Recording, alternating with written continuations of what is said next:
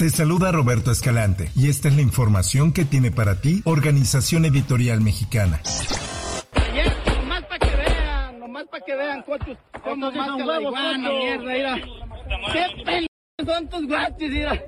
Las organizaciones criminales conocidas como los Clacos o Federación Guerrerense y la familia michoacana habrían llegado a un acuerdo de tregua que permita frenar las masacres y enfrentamientos que se estaban haciendo cotidianos en la región de la Sierra, especialmente en el municipio de San Miguel Totolapan. Esta es una nota que da a conocer el Sol de Acapulco. De acuerdo con el sacerdote Filiberto Velázquez, en este diálogo de paz no intervino ningún representante de la iglesia. Fue una iniciativa que tomaron los propios jefes delincuenciales y no hay ningún detalle más que se pueda informar al respecto.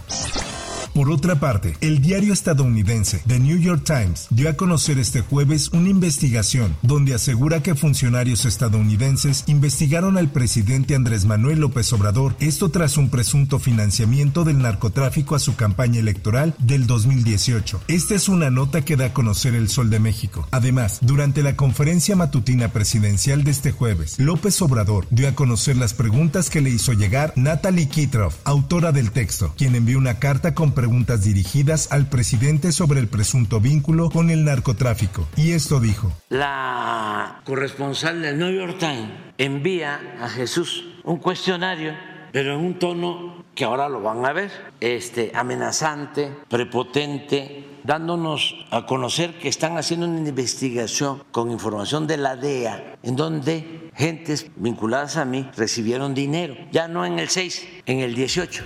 Ante ello, el Instituto Nacional de Transparencia, Acceso a la Información y Protección de Datos Personales inició una investigación de oficio ante la divulgación del número telefónico de la periodista del New York Times durante la conferencia matutina del presidente Andrés Manuel López Obrador. Así lo da a conocer la prensa. La investigación busca establecer si existen violaciones a principios y deberes establecidos en la Ley General de Protección de Datos Personales en posesión de los sujetos obligados, dijo el organismo.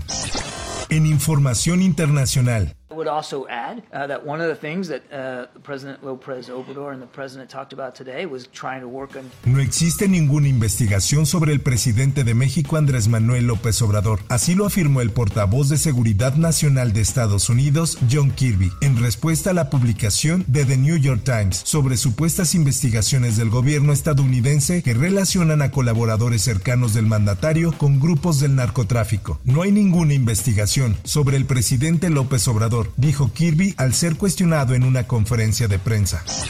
En más notas. Primero, que las empresas demandadas compensen al gobierno de México por los daños causados por sus prácticas negligentes. Las cinco empresas vendedoras de armas demandadas por el gobierno mexicano ante el Departamento de Justicia de Estados Unidos solicitaron al juez de la Corte de Distrito de Arizona desestimar la acusación en su contra por facilitar el tráfico ilegal de sus armas a México. Durante la primera audiencia del caso, que se llevó a cabo este jueves, las armerías argumentaron que no podían ser demandadas porque la Ley de Protección al Comercio Legal de Armas les ofrece inmunidad procesal y por tanto no pueden ser demandadas.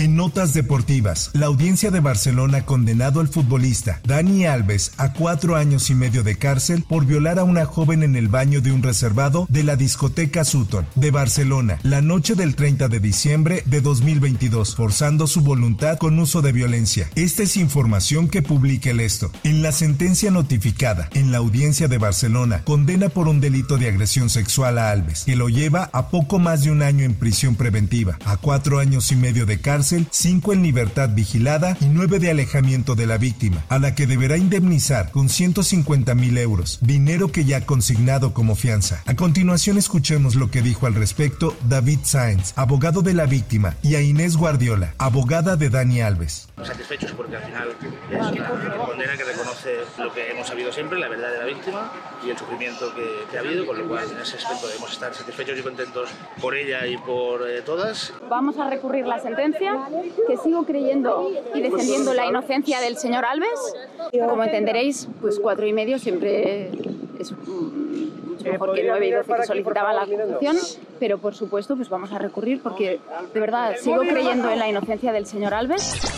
En más información, siguen sin ser encontrados siete de los 13 soldados comisionados a la Guardia Nacional que desaparecieron en el mar de Ensenada el pasado martes 20 de febrero, después de concluir sus tareas de pista de combatiente, obstáculos, las cuales forman parte del curso de adiestramiento de Sedena para reclutas en el segundo regimiento de caballería motorizado. Así lo informa el Sol de Tijuana. Por su parte, familiares de los soldados desaparecidos en el mar de Ensenada niegan que fueran parte de una práctica, pues aseguran que para bautizarlos como novatada los obligaron a meterse al mar con olas de hasta 4 metros. Por su parte, Marina del Pilar Ávila, gobernadora de Baja California, comentó lo siguiente. Al parecer una ola, llegó la ola y se los llevó el mar y hasta la búsqueda continúa. Nosotros hemos mantenido y mantendremos la comunicación permanente con Marina, con Guardia Nacional, con Sedena. Hay una coordinación total en la búsqueda de sus compañeros.